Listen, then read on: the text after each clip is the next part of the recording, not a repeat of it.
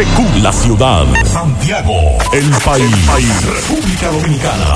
El nombre, el nombre. La exitosa monumental. 100.3. Dale volumen. Desde ahora, toda la verdad y solamente la verdad con Maxwell Reyes. Buenas tardes Santiago, buenas tardes región, saludos a todos los amigos que sintonizan a esta hora, la verdad, con Maxwell Reyes a través de Monumental 100.3 FM. Gracias a todos por la sintonía, gracias por estar ahí. A las 12 del día tenemos la temperatura en Santiago de los Caballeros en 30 grados, la probabilidad de lluvia un 10%, la humedad un 66% y la sensación térmica es de 34 grados y la ONAMED dice que esta tarde continuarán las lluvias hacia las regiones nordeste, sureste, noroeste y la Corriera Central. Y para el Gran Santo Domingo se prevén algunos chubascos con tronadas aisladas. Y esto es debido a que aunque la onda tropical ha salido del área de pronóstico, sin embargo se mantienen elevados los niveles de humedad e inestabilidad asociados a una vaguada, lo que está creando unas condiciones meteorológicas que en horas de la tarde los aguaceros podrían continuar. Mañana viernes se aleja la vaguada, va a disminuir las lluvias o disminuirán las lluvias sobre gran parte del territorio dominicano. Sin embargo, otra débil vaguada al nordeste del territorio dominicano estará generando vientos del este-noreste que arrastra la nubosidad hacia el país.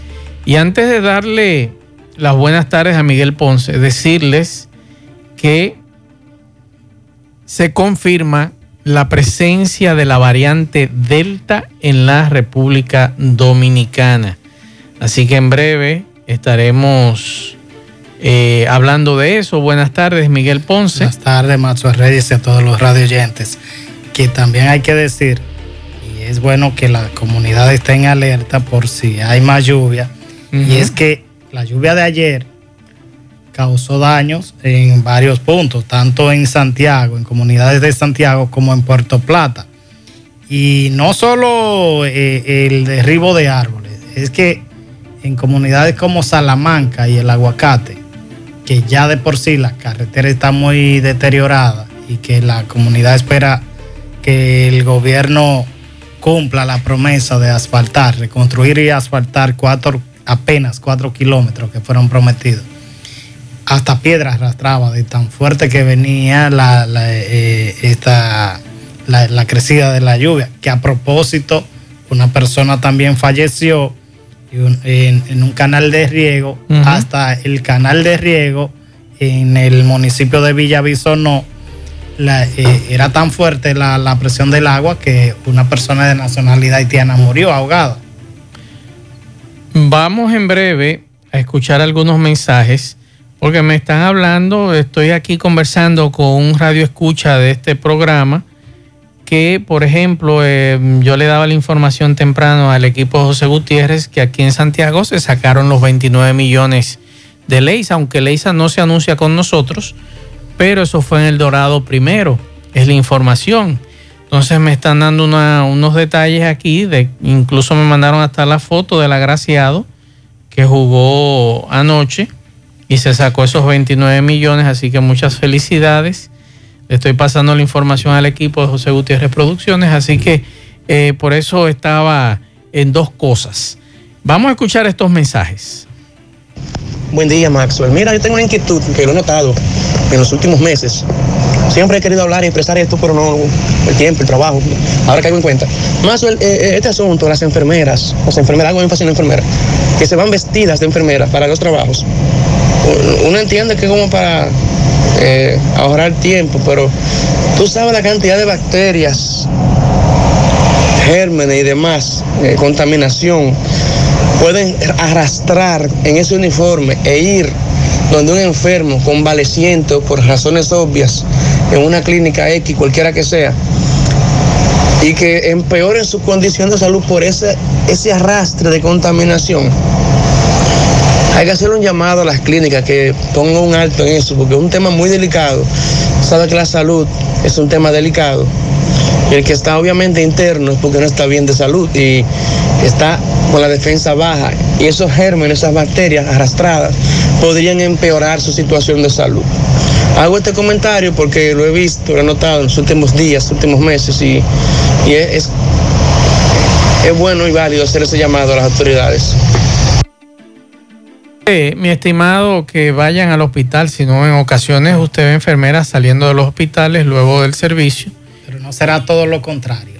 Eh, y hay todo... vamos a poner eh, el ejemplo. Usted cuando viene la emisora, ¿con qué ropa viene? Con mi ropa normal. ¿Y cómo viene? ¿Estaba sudada? No, yo vengo en mi vehículo normal, pero, estaba sucia, no, se la había no, puesto en está limpia, está Entonces, limpia ningún doctor ni enfermera va con una ropa que está sucia. Exacto. Cuando sale, esa debe ser la, preocupación, que salga con la misma ropa que utilizó mientras estaba laborando en el centro de salud. Y hay un estudio del 2016, estuve leyendo recientemente, ojalá que haya nuevos estudios sobre los microbios y gérmenes que podría arrastrar un uniforme de un médico o de un enfermero, un enfermero, un camillero y demás porque es válida lo que ha planteado este amigo. Ahora, si usted tiene otra información adicional, hágamela llegar, que nosotros con mucho gusto daremos detalles aquí. Pero hasta ahora hay un estudio del 2016 que estuve leyendo recientemente que hace un llamado de alerta con relación a eso, del mal uso que se le da al uniforme cuando usted sale de un hospital o de una clínica. Mensajes. Buenas tardes, Maxwell. Maxwell, desde ayer a las 5 de la tarde no tenemos luz. En la Ciénega, próximo a la Delgada, no tenemos luz desde ayer, Maxwell. Gracias. Ah, esta mañana nos decían que aparentemente hay varias averías desde ayer y, volvió la haitiana. Vamos a escuchar a Llanero. Buenas tardes, Mazo Reyes. Buenas tardes, Ponce Tibio qué impotencia me siento. Esta nacional haitiana la, se la llevaron el viernes, la otra semana, y ya está ahí. ¿Qué es lo que está pasando con la frontera, por Dios? ¿Qué es lo que está pasando con migración? ¿Qué es? Ese caso debía de investigarse. ¿Cómo es posible que esa señora la lleven el lunes y cada... que todos los lunes, se la lleven el viernes y ya el lunes está aquí? Eso es grave, lo mío, eso es grave, Dios mío. Pase buena tarde. La verdad con Mazuel Reyes. Continuamos 12, 14 minutos. Confirmar que hay cinco casos detectados de la variante Delta. Eso se confirmó en el día de hoy, luego de que las autoridades enviaran eh, un secuencial de 42 muestras un laboratorio en Brasil y destacaron que el promedio es de 45 y 63 años en los casos. Entonces, vamos a escuchar, porque esta variante está circulando en San Cristóbal, Duarte, La Altagracia, Santo Domingo y el Distrito Nacional, donde se ha reflejado un ligero incremento o aumento de la positividad y también se ha confirmado de la circulación de la variante Mu o Mai, que es la colombiana, que es muy peligrosa a través de 25 muestras. Vamos a escuchar lo que decían hace un rato en Salud Pública en Santo Domingo en el acostumbrado encuentro con los medios. Puede venir eh, las variantes de la CDC de Atlanta, son los sitios que verificamos. Eh, como pudieron observar, estamos en la época de la baja y aparecieron abajo, porque si ustedes recuerdan, la época del rebrote fue la gama. Y ustedes observan cómo la gama se ha mantenido ahora baja y la variante MU es la que mantiene más eh, cantidad, pero es una variante que es más de interés que de preocupación, es decir, que no es como el caso de la Delta, que sí es preocupación. Entonces, eh, lo que quiero destacar es que los cinco casos de Delta, cuatro de ellos no vacunados. Y la Delta está presente ya está comenzando un poquito la tendencia es, como lo habíamos advertido antes, como en Estados Unidos, en todos sitios, el no vacunado es el ideal para la delta. Y los jóvenes de 18 a 39 años, lo esperamos que a partir de hoy comiencen a vacunarse, que es el segmento que nuestro estudio reciente del Centro Neurálgico demuestra que es ese grupo de la población que nos falta por comenzar a vacunar la primera dosis. A ese grupo, por favor, que ya esté consciente de que tiene que vacunarse. Los estudios han demostrado que no hay ningún efecto secundario importante ya. Los estudios han demostrado que toda la población de más de 70 años está vacunada con su dos dosis y su tercera dosis. Y por último está que ninguno de los casos todavía de internamiento hemos tenido de tercera dosis. Estos casos fueron eh, de- determinados y vigilados gracias a Dios cuatro de ellos están bien en sus casas, pero hay uno que es de nacionalidad peruana, que vino de fuera, que fue el que falleció, que no estaba vacunado, o sea, no estaba vacunado. Lo, lo extraño, que los dos que tuvieron, que salieron bien, gracias a Dios, en Duarte, que vinieron también de fuera trabajadores de salud, eh, salieron bien, pero no estaban vacunados también. Entonces, el no vacunado es el problema para que tengan esta gravedad. Entonces, gracias a Dios, tenemos seguimiento, seguiremos dándole seguimiento a cada uno de los casos, como vamos, ustedes vieron. Y acaba de concluir el doctor Eladio Pérez, el ministro, que dice muy claro, las, los sitios donde hay buena vacunación, no tuvimos entonces problemas, como el caso de Altagracia. Pero los sitios como Duarte y San Cristóbal, ya ustedes vieron que el grado de contagio y la posibilidad están ahí. Y ustedes saben que San Cristóbal, Duarte, La Vega, ese grupo de, de provincias que le estamos haciendo un trabajo especial, son los que tienen más susceptibilidad a que puedan tener el contagio y que puedan hacer la reproducción con relación a estas variantes que están circulando actualmente. Es decir, que invitamos a los medios de comunicación, como siempre, que nos ayuden con esto, de que esa población no vacunada lo estamos esperando lo estamos buscando. Y aquellos que ya tienen una dosis, que completen su segunda dosis. Porque incluso dentro de los que tuvo de Condelta, había uno solo que tenía su dos vacunas y salió bien. Eso es importante. La verdad, con Mazuel Reyes. Escuchábamos al doctor Daniel Rivera, ministro de Salud Pública, confirmar la circulación de la variante Delta, la altamente contagiosa variante Delta, detectada en cinco provincias, San Cristóbal, Santo Domingo, Duarte y la Altagracia. Cinco casos de pacientes ingresados, uno de los cuales falleció, un extranjero, y dijo que de tres de los afectados son peruanos, de ellos dos trabajadores de salud. El que estuvo mejor de los peruanos era uno que tenía una dosis de vacuna, de las, eh, tenía sus dos dosis de vacuna y cuatro de los detectados con la variante Delta no estaban vacunados.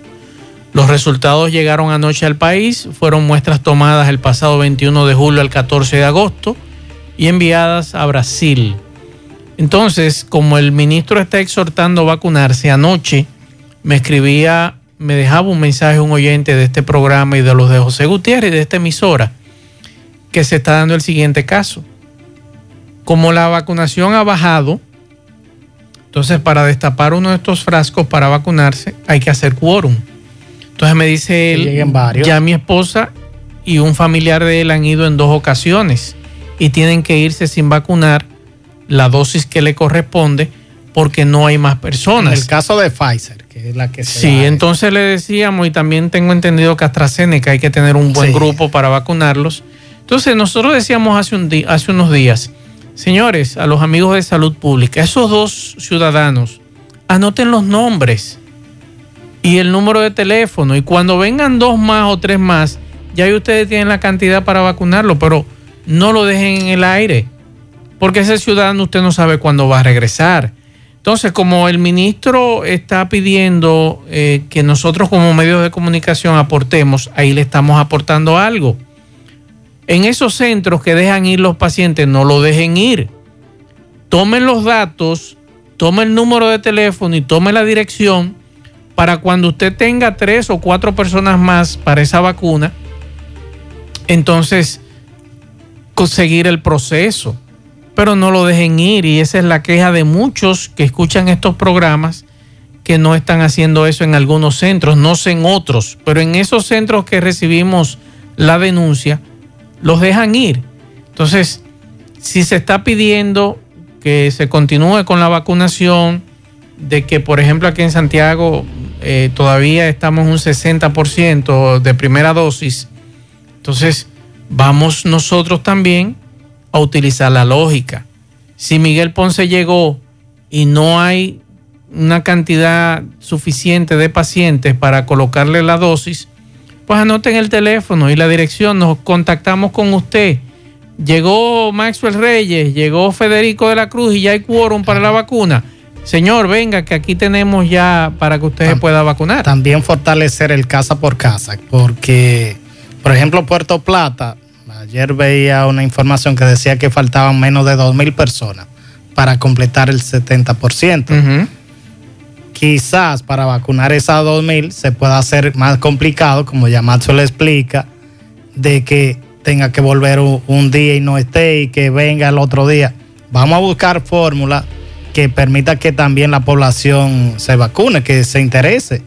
porque esa gente puede desmotivarse. Todos, y un dato, un dato interesante que da el ministro que de todo aquel que se puso la tercera eh, dosis, no hay, hasta ahora, es lo que él ha dicho, no incluyendo hay, nosotros. incluyendo nosotros, no hay personas que han sido internadas o ingresadas. Vamos a ver hasta cuándo dura esa información, pero era lo que planteaba el ministro. Hay una información que tenemos que darle seguimiento, Miguel, caso eh, Falcón, y decir que esta mañana, conversando con un periodista amigo, veterano de mil batallas, yo le planteaba a él que esta situación que se ha dado y que el Ministerio Público está acusando a algunos diputados, tanto del PRD como del PRM, incluyendo un funcionario de este gobierno que ha sido suspendido en este entramado de lavado de activos y narcotráfico, yo le planteaba que esta situación, por ejemplo, a mí, que yo no he, vuelto a votar, Miguel Ponce tampoco, nos refuerza a nosotros el sentimiento de no ir a votar por los partidos políticos. Y de cuestionamiento. Y de cuestionamiento hacia los partidos. Y nosotros, yo soy de los primeros que estoy saliendo a cuestionar a los partidos políticos. Muchos de ellos se han quedado callados y lo que se han quedado es simplemente en discutir quién es el más corrupto o cuál es el que tiene más narco a, lo interno. En acusaciones entre ellos. Entre ellos. Sin tener que hacer nada, porque lo que la población espera es que usted haga algo para desentar. Entonces uno se pregunta qué están haciendo los partidos para desentar lo que es eh, sus seguidores y demás mandar un mensaje a esta sociedad de que los partidos no están de acuerdo con lo que se está viendo y lo que se está diciendo en contra de ellos, que los debilita, de acuerdo a lo que dice ese expediente del Ministerio Público, que no es la primera vez que los partidos se ven involucrados en situaciones como estas. Entonces, yo le decía a ese amigo, él no está de acuerdo conmigo, yo le respeto eh, su opinión porque era un debate muy interesante que me gusta eh, hablar con personas mayores que yo eh, sobre las opiniones diversas que hay en el día a día. Y él me planteaba que no, que, que él no estaba de acuerdo con que yo mantuviera esa postura por esa situación. Sin embargo, me daba la razón en el sentido, Miguel, de que son todos los partidos políticos que tienen que salir y ponerse de acuerdo para desentar esta situación de que esta mancha que hay ahora en los partidos políticos, que hay que demostrarle también de que estos diputados son culpables. El Ministerio Público debe demostrar eso, de que son culpables. Pero no es la primera vez, Miguel. Yo creo que éramos muchachos cuando escuchábamos denuncias mucho más graves en contra de partidos políticos aquí en el país, de todos en su mayoría, y de cómo había permeado la militancia de esos partidos situaciones muy graves como la corrupción, situaciones muy graves como el narcotráfico, situaciones muy graves como el lavado de activos. El arzobispo de Santiago y presidente de la conferencia del episcopado dominicano, Monseñor Freddy Bretón, ayer le pedía una opinión sobre este caso y le decía que me gustaría su opinión en caso de Falcón, que envuelve a congresistas y a funcionarios ante la preocupación de convertirnos en un narcoestado, porque si lo dejamos para allá es que vamos, si dejamos todo a la ligera. Me decía Monseñor que algo importante es que la justicia tiene que hacer su trabajo, dice él, para, y para ello debe contar con el respaldo del gobierno y de la sociedad, que para él entiende cuenta con eso. Sí. Pero también la justicia debe hacer, eh, debe respetar siempre el debido proceso de los derechos del imputado y considera recomendable que no festinar una iniciativa judicial. Dice Monseñor que por la propia naturaleza la iglesia tiene que apoyar, como lo hace, la lucha contra la corrupción pública y privada y en favor de la transparencia sin importar quién esté implicado. Y por eso saluda toda la iniciativa caminaba de sentar el Estado. Ahora, Miguel, perfecto, estamos de acuerdo en eso. Se le estamos pegando toda esta situación a los partidos, pero ¿y los organismos de inteligencia del Estado de la República Dominicana? ¿Qué hicieron desde el 2012 hasta esa fecha, que tuvo que venir la DEA a entrar eh, aquí al país para que las autoridades pudieran apresar a este grupo.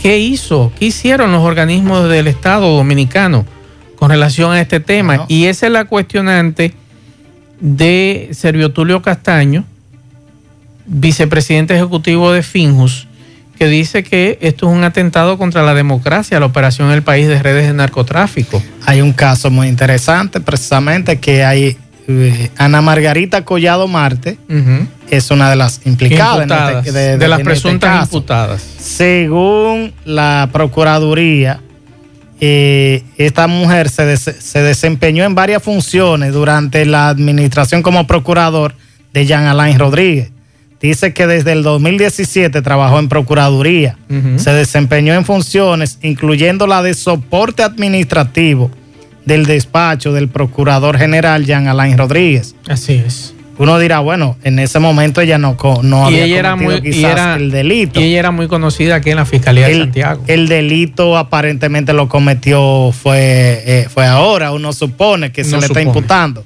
Vamos a escuchar. si tenía un largo lastre con esto?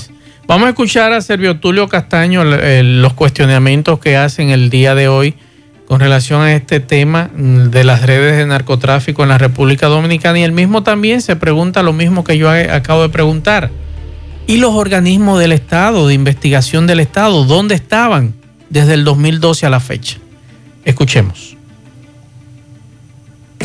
Cuando tú ya que la, el narcotráfico, todo lo que tiene que ver con las operaciones de lavado de activos, llega a un Congreso Nacional, que es el principal poder del Estado, según el Ministerio Público. Evidentemente de que eso debe llevar al centro de la reflexión a la clase política.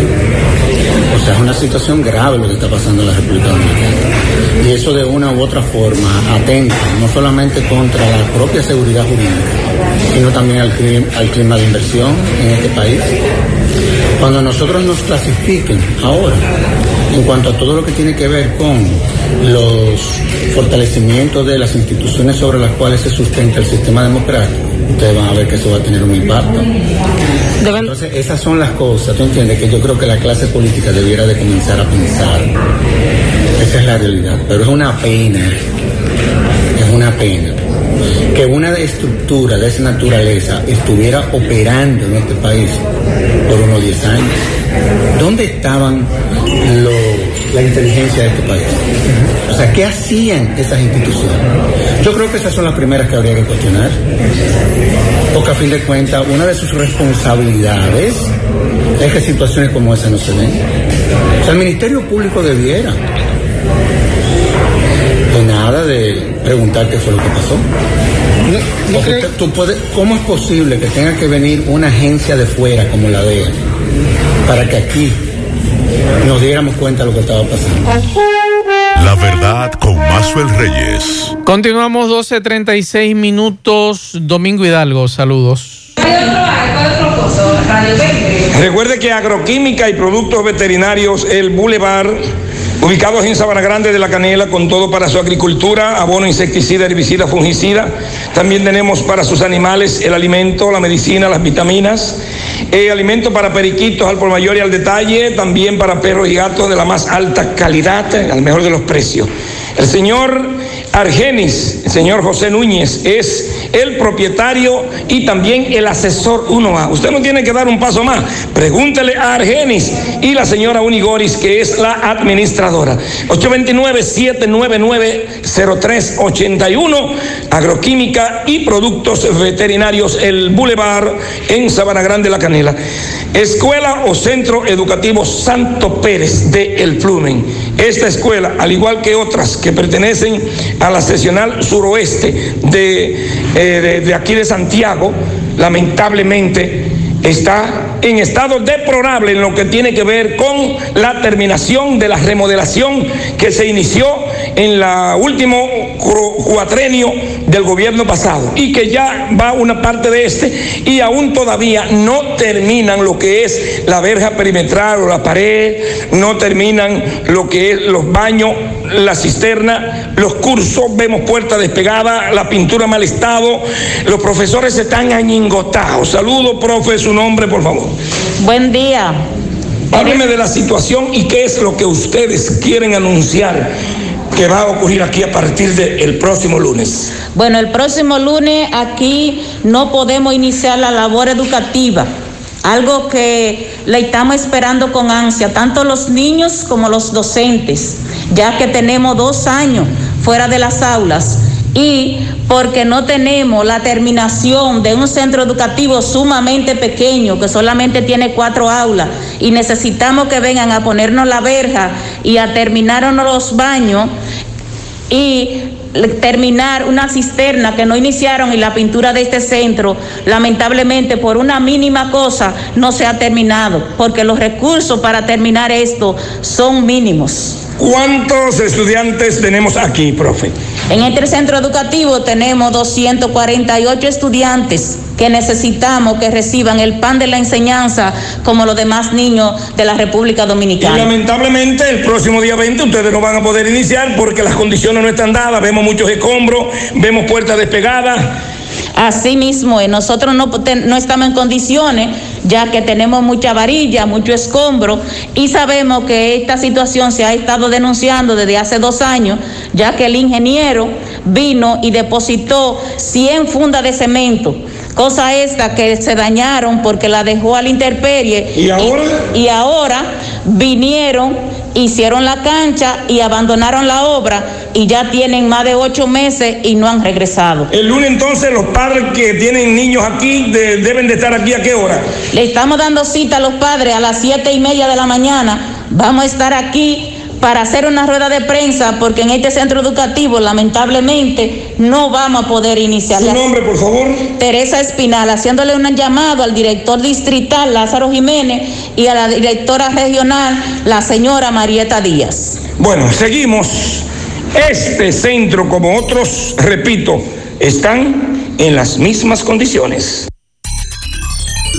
La verdad con Mazuel Reyes. Bien, muchas gracias, Domingo. Miguel, ¿quién sale en defensa del diputado Nelson Marmolejos en el día de hoy? Esta mañana conversaba con eh, Rómulo Sánchez Cabrera. Él es aspirante o candidato a dirigir la Asociación de Abogados Seccional Santiago y durante una rueda de prensa para hacer el llamado a que los abogados acudan a votar el próximo sábado, le hacíamos esa pregunta de, pensábamos en principio, porque era del Frente de Abogados del PRM, que era tratar ese tema. Él dijo que prefería hacerlo Nelson eh, Rómulo Sánchez Cabrera, hacerlo a título personal y asegura que confía plenamente. Dice él que es imposible que, que Nelson se haya prestado a este tipo de situaciones. Vamos a escucharlo. Licenciado Rómulo Sánchez Cabrera. Usted es candidato a la presidencia de la Asociación de Abogados de Santiago por el periodo 2021-2023. El llamado que usted le hace a la, a la gente, las elecciones son el próximo sábado. El próximo sábado 18 de septiembre, de 8 de la mañana a 4 de la tarde. Rómulo, a propósito, ahí en la palestra un caso. Un diputado, sé que ustedes son la tendencia terreno, aunque ese no es el caso que viene. Nelson, que también es abogado. ¿Ustedes qué creen de este caso? ¿Qué, entienden que, qué debe suceder? Si, si debe darse el apoyo. Mira, nosotros nos referimos concerniente a lo que es el hecho sí que eres abogado, pero indirectamente no podemos mencionar absolutamente nada referente a la situación que está pasando con él. En su momento determinado nosotros entendemos que la Asociación de Abogados se encarga de buscar la solución a cualquier conflicto que tengan los abogados. Nosotros no estamos para jugar a nadie, con lo que sí entendemos que el licenciado Nelson Marmolejo es una persona que goza de todo nuestro respeto y entendemos que es prácticamente imposible que se haya prestado por ese tipo de situaciones. ¿Entiende que el partido debe apoyar? No, realmente no nos vamos a meter en ese punto. O no eso- se lo ha dado. Ese, no, no siente ese es un punto que realmente no tiene que ver con el nosotros. Y nosotros entendemos que de manera personal nosotros no apersonaremos a su persona, le vamos a brindar nuestro apoyo, pero una cosa es Rómulo Sánchez y otra cosa es el partido. Y nosotros lo que buscamos con este proyecto es darle seguimiento a la situación de los, de los abogados y que se cree realmente una unidad positiva que va La verdad con Maxwell Reyes. Entonces Rómulo es de forma personal, va a ir donde el señor Nelson Marmolejo, diputado de la República, a darle su apoyo personal. Personal, dice él. Lo único que no entiendo en ese caso de la rueda de prensa convocada, ¿por qué la hace el PRM? Y luego resulta, cuando le hago la pregunta, dice él que nunca se hizo así. Le, le estoy enseñando la invitación y, y le digo, mira, y dice Partido Revolucionario Moderno, que hubo un error. Ah, bueno. No, error no, usted convocó como partido. y las elecciones para un gremio deberían ser por el, por, para un llamado a los que integran Claro, ese gremio. claro. Vamos a hacer contacto con nuestro compañero Miguel Báez. Adelante, MB. Sí, MB para la verdad con Mazo de Reyes. Saludo para todos. A nombre de Ebanistería Pablo. Somos fabricantes y hacemos todo tipo de muebles en pino y en caoba. No bote su mueble viejo. En Ebanistería Pablo lo ponemos nuevecito. 809-614-0201. Avenida principal de Los Tocones. Bueno, Mazo dándole seguimiento a las lluvias desde antenoche. Estuvimos temprano en la Delgada, donde una casa totalmente fue derribada por un árbol gigantesco, una mata de mango. Nos dicen que por suerte en unos minutos antes hubiese salido una pareja y una niña que siempre estudiaba en la casa también salió de la casa cuando este árbol cayó.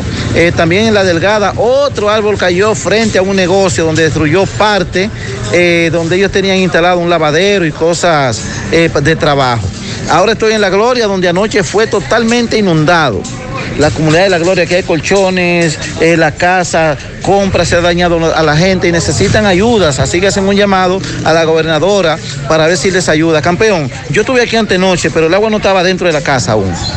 Sí, pero ayer ya fue inevitable. Ayer se, entonces, esto era una, esto era un océano de agua. Fue muy grande la Sí, lluvia. no, no, ahí le vamos a mandar los videos para que ustedes vean que uno no está inventando una historieta. Ok, Esto- veo que la cámara tiene fuera los colchones. Sí, porque no me dio tiempo, porque cuando quise actuar ahí, las niñas entonces me tocaron el grito y tuve que echar mano a los muchachos, no se me ahogue la familia. Ok, entonces, este, me dice que tenía una compra. Sí, ayer vine con la comprita de, que del gobierno esa, que la traje ahí. Y se me fue en un cubo con el agua. Porque estoy atendiendo a los muchachos y, y Ok. atendiendo. ¿Cuál es la dirección exacta?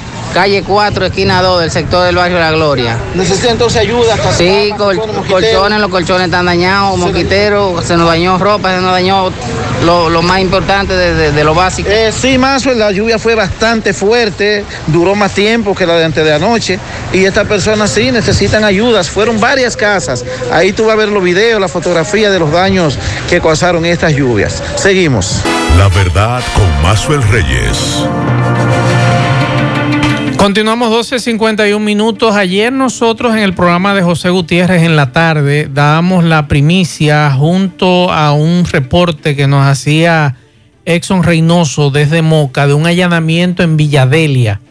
Allí apresaron a tres personas y ya nos informan que en esa casa que allanaron en Villadelia de Moca ocuparon un total de 8.348 pastillas que las autoridades presumen que es éxtasis. Eso fue el allanamiento que ayer tarde se hizo. En este operativo hay tres personas detenidas. Investigan la procedencia de estas pastillas. Así que esa es la información acabada en este momento de que la DNCD, el Ministerio Público, se ocuparon de más de 8 mil pastillas en Villadelia de Moca durante ese allanamiento. Mientras tanto, vamos a escuchar lo que dice el diputado del PLD, Víctor Fadur, con relación a la remoción del Consejo Nacional de la Magistratura del Procurador General de la República. Es una propuesta desde mi punto de vista viable, eh, ya que eh, originalmente el Procurador General de la República, en este caso la Procuradora, no era parte del Consejo Nacional de la Magistratura.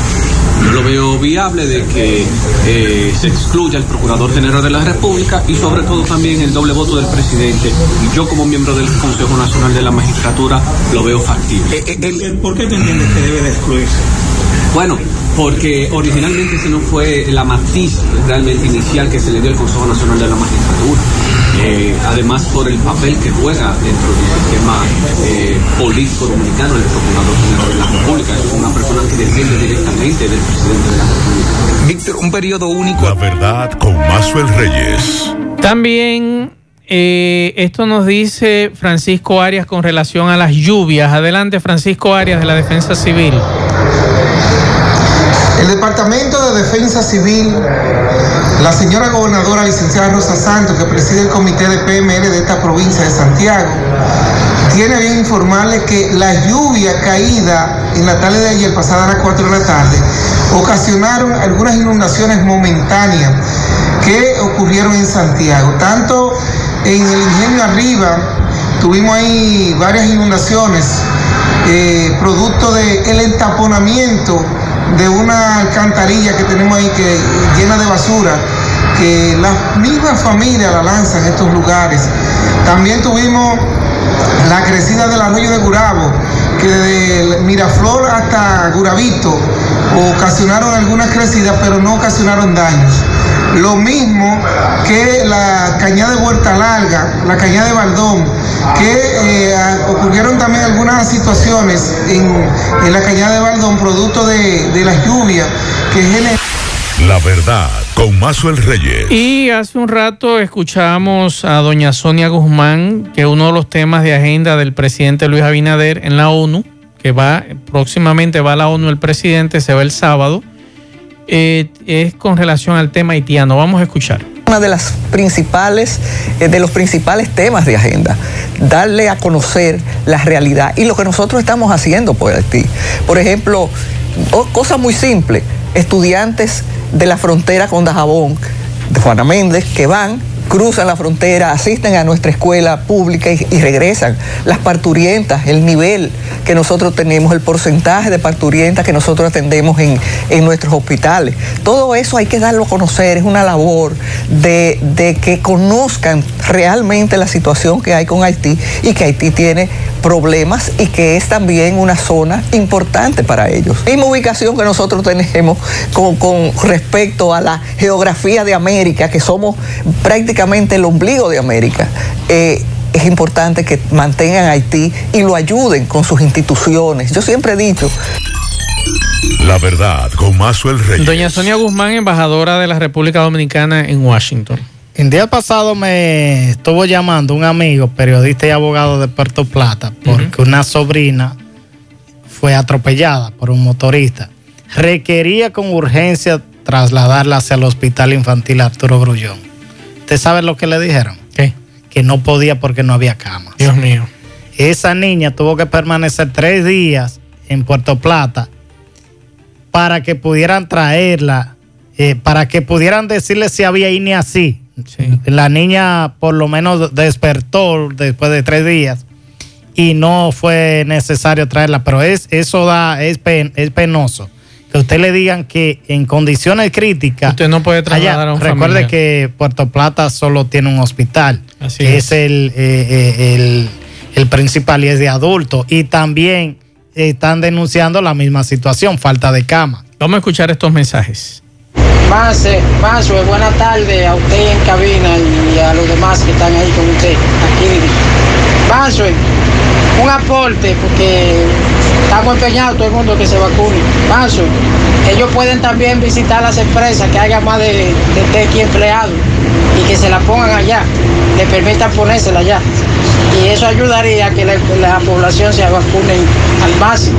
Por ejemplo, yo tengo mis tres dosis y en la empresa que yo trabajo también nos visitaron para poner para ponernos toda la vacuna. Eso significa que aún estemos laborando, la, no la podemos poner. Y esas son excusas a veces que quizá utilizan, no, que no tengo tiempo y cosas así. Ve, Con eso se podría resolver es. un poco más. Otro mensaje por aquí. Mazo, pero también, también, eh, el colegio médico también tiene que decir cuántos vacunados se han vuelto a contagiar. También. Porque nada más no es, ah, ya te vacuné y vete. Y ya, porque aquí hay muchos vacunados que, toda- que, que están en hospitales y de todo. Aquí, y se han vuelto a contagiar, hasta se han muerto. Eh, tienen que decir eso también, cuántos vacunados se han contagiado y todo eso se han vuelto Así a es. contagiar. Estamos de acuerdo. Mensajes. Maxwell, buenas tardes. Mira, con relación a lo que dice ese oyente con la- las enfermeras, si es un paciente que está ingresado en planta, eh, no veo que ella tenga que cambiarse el uniforme. Ahora, si es en un área crítica como UCI y otras áreas cirugía, que todas lo hacen, se cambian antes de irse, me consta, porque trabajo en un centro privado. Eh, sí, pero si es en planta, Maxwell, imagínate, tú sabes la gente que va a visitar un paciente enfermo en, en las clínicas, va muchísima gente a visitarlo y tú le pides que se quiten la ropa antes de entrar a la habitación. Porque para que, para que reflexione un poquito ese oyente que está ahí crucificando a la pobre esa enfermera que bastante trabaja. Seguimos escuchando Buenas mensajes. tardes, Maxwell. Los días de tu equipo. Maxwell, eh, oyendo el mensaje que te dejó la persona anteriormente acerca de las enfermeras con la misma ropa, algo así. Yo he notado aquí, tengo la preocupación, y debería ser una preocupación de todos, que en las clínicas de los hospitales, lo bio, degra- eh, lo bio desechable, que son donde sacan las piezas de la gente, la gasa y todas las cosas que usaron allá en, en cirugía y todas esas cosas contaminadas. El camión regular que recoge los los eh, de- eh, desperdicios sólidos, o sea, la basura, se llevan esa misma cosa. Y yo estaba observando una clínica de aquí que yo no voy a Sí, decir el pero recuerde que eso se selecciona y se separa en fundas diferentes. Se llaman desechos hospitalarios que son llevados distintos. Mensajes. Buenas tardes, Mazue. Sí, ese oyente tiene razón. La, esa enfermera y esa, esa Eh, esas personas que trabajan en los hospitales van eh, en los carros de concho, así con el uniforme de trabajar y cuando salen de trabajar también vienen en, lo- en los carros de concho. Sí, pero vamos a esperar. Yo dije hace un rato, hay un estudio sobre eso del año 2016. Ojalá haya otro estudio ahora actualizado con relación a ese tema, porque es interesante, como decía el oyente hace un rato, a menos que sea en UCI, que es una situación bastante grave, ya es diferente, y que muchas se cambian, se ponen otro tipo de ropa para entrar a esas áreas que son más vulnerables. Eso sí, y es lo que dice él. O sea, usted va a un hospital, usted va a cambiar de ropa ya para visitar a un paciente. O cuando regrese. Exacto. ¿Qué va a hacer? ¿Se, se la quita para tomar el coche? Así es, esperamos que ese estudio se actualice, el que nosotros vimos del 2016 con relación a ese tema. Y es cierto lo que el amigo dice, eh, las enfermeras son las que más trabajan en nuestros hospitales y clínicas. Señores, gracias a todos por la sintonía. A las 5 nos juntamos con José Gutiérrez y Pablo Aguilera en la tarde. Buen provecho a todos.